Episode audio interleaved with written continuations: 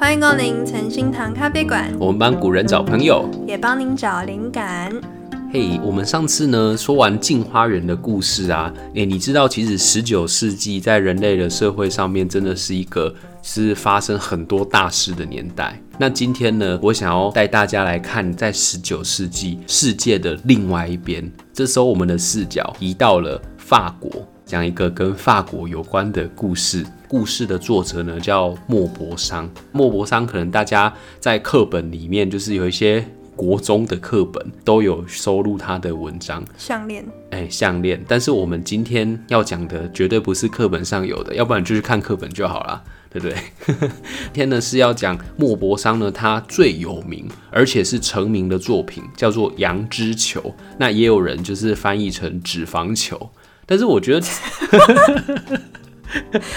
是吧？没有没有，脂肪球听起来就很像是那一种医疗用书，对不对？在讲说，哎、欸，不要乱吃哦，要不然你可能会脂肪肝哦之类的。那个咖啡布的那一种，呵呵，那个反式脂肪嘛，脂肪球，脂肪球，不是。但是我就比较喜欢羊脂球这个名字。对，那羊脂球在讲什么？就是在讲一个胖胖的女生。所以你看，你把一个女生叫做脂肪球，那多伤人啊！站在一个比较 gentleman 的立场，我觉得是吗？是。干嘛还不质疑我？我觉得羊脂球会是一个比较好的名称，这样子。那莫泊桑是谁呢？就是一个法国小说家，他的年代经历过了战争。这一篇故事啊，其实他就是在一个战争的年代，平民之间的一些黑暗狗血八卦。那为了这个故事，就是让大家更能够知道他在讲什么，所以我特别去查了他整个时代的背景，就又从整个时代的大八卦，然后呢接到这个故事的小八卦。我觉得这样子的话，对台湾人来说才是一个比较鲜活、比较立体的一个故事。反正就讲八卦嘛。对，好，那我们开始喽。您现在收听的是纯心堂魔豆时间。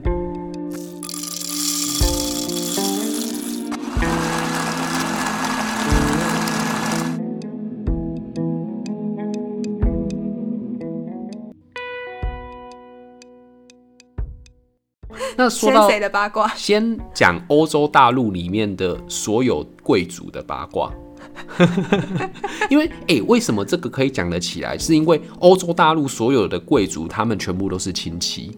嘿，就是呃比较近的兄弟姐妹，比较远的就是表亲。你说台湾的那个 八点档那种概念，所以当时的八点档其实、呃、所有握有权力的人都是有联姻关系的啦。对，就是政治联姻这样子，所以他们会发生那一种抛阿虾的剧情是很正常的，可能会为了争财产，或者是有一个谁有小三，大家闹得不可开交这样子的一个大的八卦。那这件事情呢，首先从西班牙开始点名。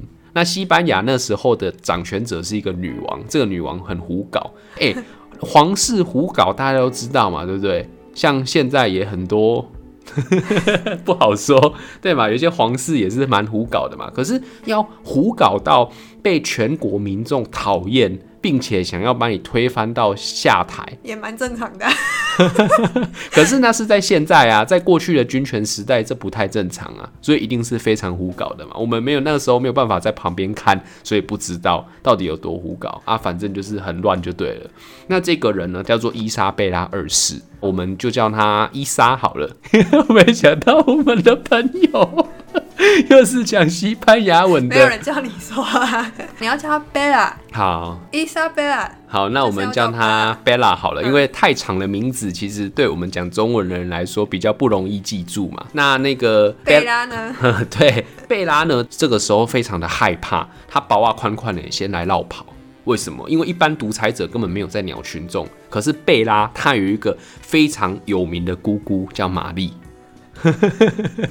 那这个玛丽是谁呢？她就是在法国大革命时代被抓去砍头的那个。那原因是什么呢？因为人民推翻他，所以贝拉心里怕怕。那个贝拉怕怕，贝拉不敢说嘛，对不对？他怕变成他姑姑嘛，也是被人民抓上去，头就不见了。所以他呢，就是赶快赶快跑到法国去躲起来。那这时候西班牙他已经没有统治者啦。他已经没有皇室了，那怎么办呢？于是呢，就在亲戚里面找来找去，找来找去，哦，终于呢找到一个人叫做波德，哦，利奥波德亲王，那我们就叫他波德好了。那这个波德呢，他要上位的时候，这个时候法国人，哦，法国的皇室非常非常的不爽，为什么呢？这个跟法国的地形有关系。大家脑中可以想一下那个画面，或者是直接把你的世界地图打开。吼，那在法国的旁边，就是比较偏下面那个地方是西班牙嘛。那它的后面偏上方现在是哪里？是德国。但是十九世纪小说的年代，那时候没有德国，那时候是一个国家叫做普鲁士。那普鲁士就是德国的前身。普鲁士的皇帝呢，他来自一个家族叫做霍亨索伦家族。西班牙要上位的这个人，也是霍亨索伦家族的人。怎么那么中二的名字？哪有很中二就很帅啊？一个帝王家的名字嘛。那这个家族他上去的时候，法国就有一种危机意识啊，想说：哎呦啊，我的前面。是霍亨索伦，后面也是霍亨索伦，好恐怖，好像一两个猛男，一个站在我前面，一个人站在我后面。这时候法国皇帝的心里怕怕的啊，左右为难呐，对不对？左边右边都是男的，都是姓霍亨索伦，心里怕怕。所以呢，那个时候他就强烈的抗议。那要跟谁抗议呢？就是跟比较大的那个霍亨索伦抗议。所以他就跟普鲁士说。哎、那个要上任的亲王啊，是你们家族的人呢。哎、拜托一下好不好？叫他不要上去了，要不然你看前后都是你们的人，那叫我们法国人怎么办？就是派了这样子的电报过去。那这个时候呢，那个时候的普鲁士皇帝威廉一世，就我们叫威廉好了。威廉他根本不 care 这件事情，威廉最喜欢的事情就是打猎，所以他每天就是去打猎，然后吃一些马铃薯的料理，过得很开心。长得也像马铃薯，长得像没有，人家长得蛮帅的，好不好？好，然后他就是觉得说啊，那个事情你们爱怎么样就怎么样吧。好，然后于是呢，他就发了一篇电报出去。那这个电报吼上面是这样子写的，他讲说呢，呃，法国人吼要求我们霍亨索伦家族的人永远不要干涉西班牙的内政。诶，那个是脚长在他们身上，干我什么关系呀？我不能做这种承诺。吼，所以呢，呃，我现在已经叫那个我的小老弟不要去西班牙当国王了。那那个法国人，我们这件事情就到此为止，不要再打嘴炮了，拜托一下。我已经叫他不要当国王了啊，现在已经没有难上为加难，左右为难这种死事情了。好啊，我要去打猎了。好，大家拜拜，这样子。这是威廉一世他发的电报。可是呢，这个时候电报还没有发出去的时候，被一个人看到了。这个人就是大家可能在历史课本上面都会看到的铁血宰相俾斯麦。那这个俾斯麦是一个怎么样子的人呢？他内心有非常大的野心，他的梦想就是呢，让普鲁士统一整个欧洲，称霸全欧洲，建立起一个什么国家呢？叫做德意志帝国。他觉得欧洲的国家全部都要被他并吞。而且他不是说着玩的，或者他是一个嘴炮仔哦，没有，他是一言不合就开扁。吼，他往北边先扁丹麦，然后呢往旁边呢先扁奥地利，都是练拳头。他透过战争在训练他自己的部下，对，所以他是一个很恐怖的人。那这个电报呢拿到他的手里面，他觉得这样不行，太软弱了，我一定要找机会发生战争，最好跟法国打起来，看看可不可以并吞他们。嘿，那但是你不敢改得太夸张嘛，要不然等一下威廉又从那个猎场回来说啊，你怎么给我乱改？所以他就稍微改几个字，然后前后顺序调一下，整个文章就变得不一样了。那这个皮斯麦，你知道他怎么改吗？他说吼，呃，我们的皇帝已经命令那个小老弟不要上去了，不要当西班牙的国王，我们已经很退让了。可是你们知道法国人怎么样吗？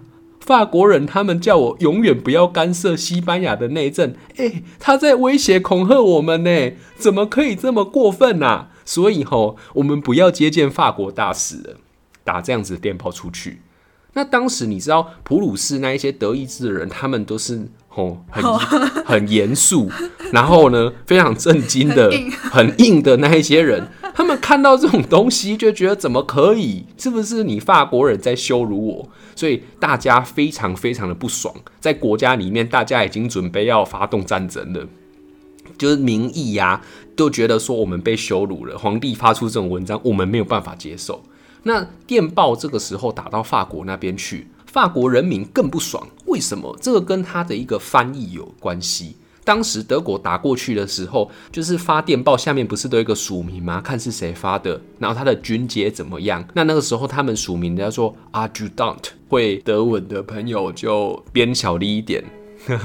你不是有找人家问过吗？啊，可是我又不会讲这个语言，所以讲起来就怪怪啊。好，那它的拼法是 A D J U T A N T，Adjutant。那这个呢是一个将军等级的官衔。可是法国人就直接用这个单字直翻，那这个字在法文里面呢是一个就是很低阶的那种什么副班长这种没有用的等级的没有决定权的官阶，所以法国人就说哈。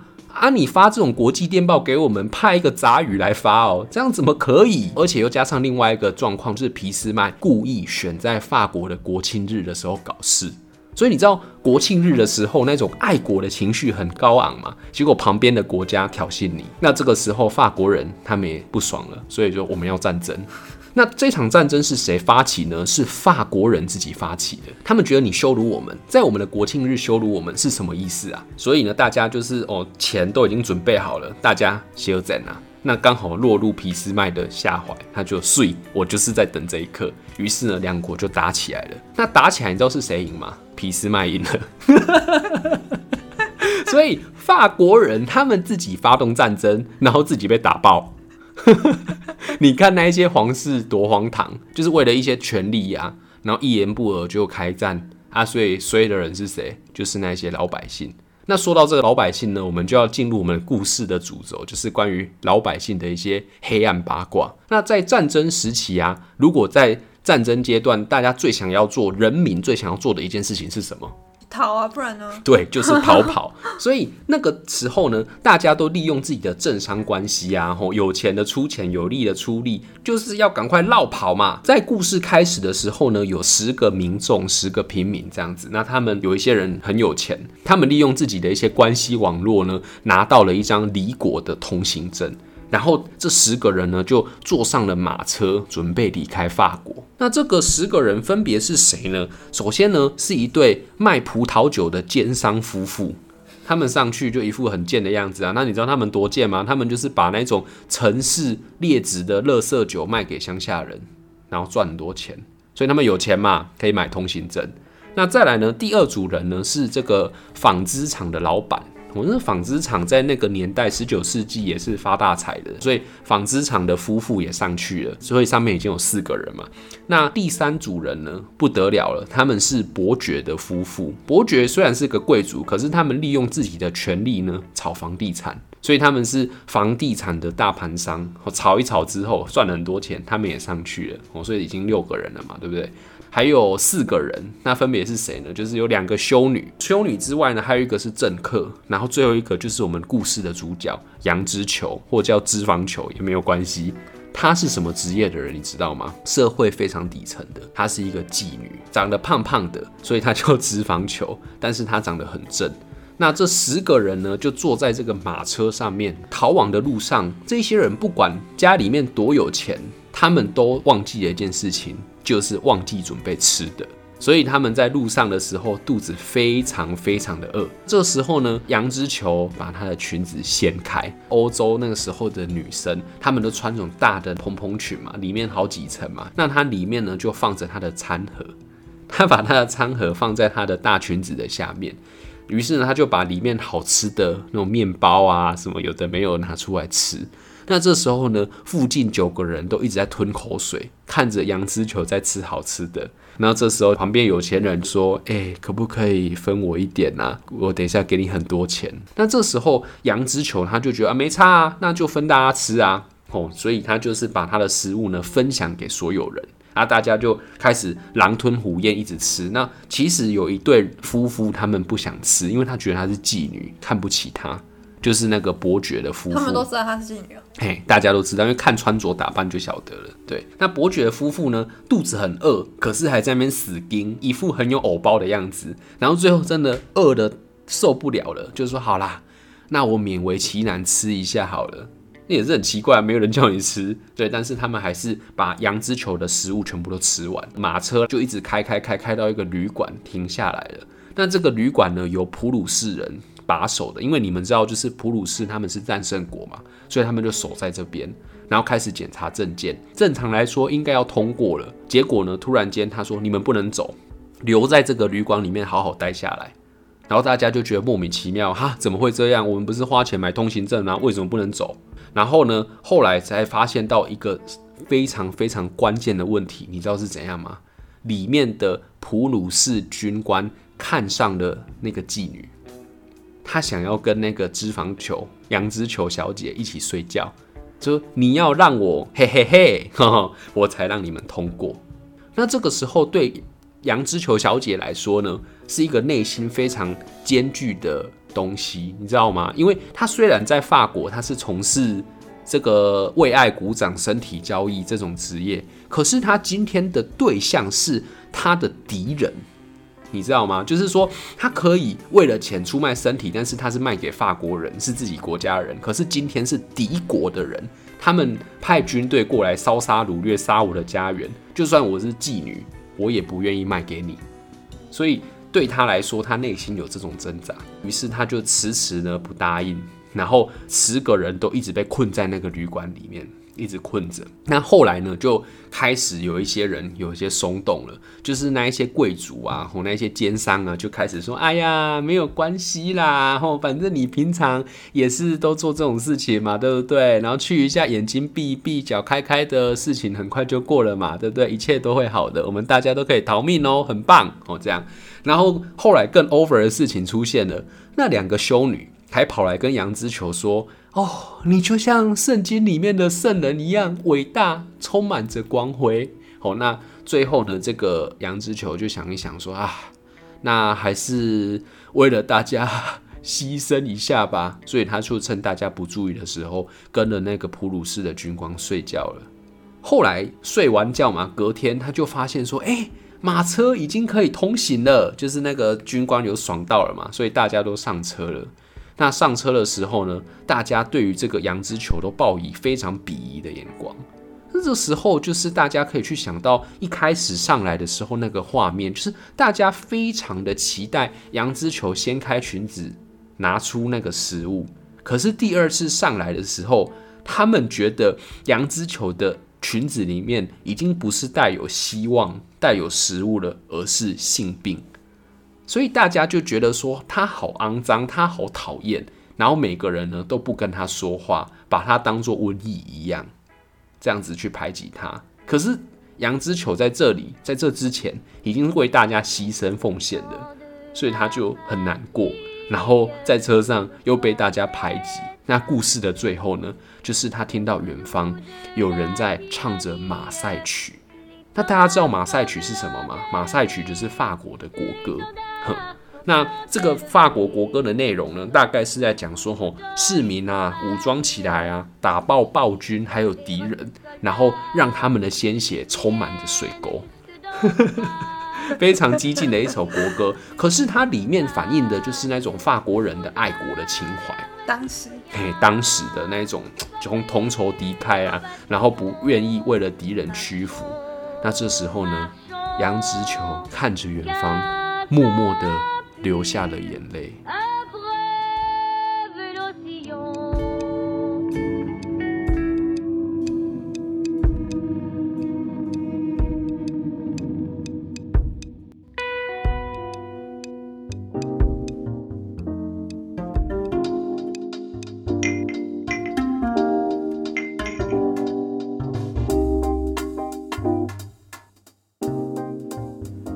啦，那我们今天的故事呢，就分享到这边。那关于就是羊之球，还有关于这场战争更多的讨论呢，我们会在下次的纯聊天跟大家一起分享哦。如果喜欢我们的故事的话呢，诶，可以去我们的 IG 追踪我们的粉丝专业哦，你只要打纯心堂咖啡馆就可以喽。如果你是用 Apple Podcast 的话，记得送我们五颗星星，还有评论一下，嗯，非常的感谢。好，那我们纯心堂咖啡馆，我们下个礼拜再见，拜拜，拜拜。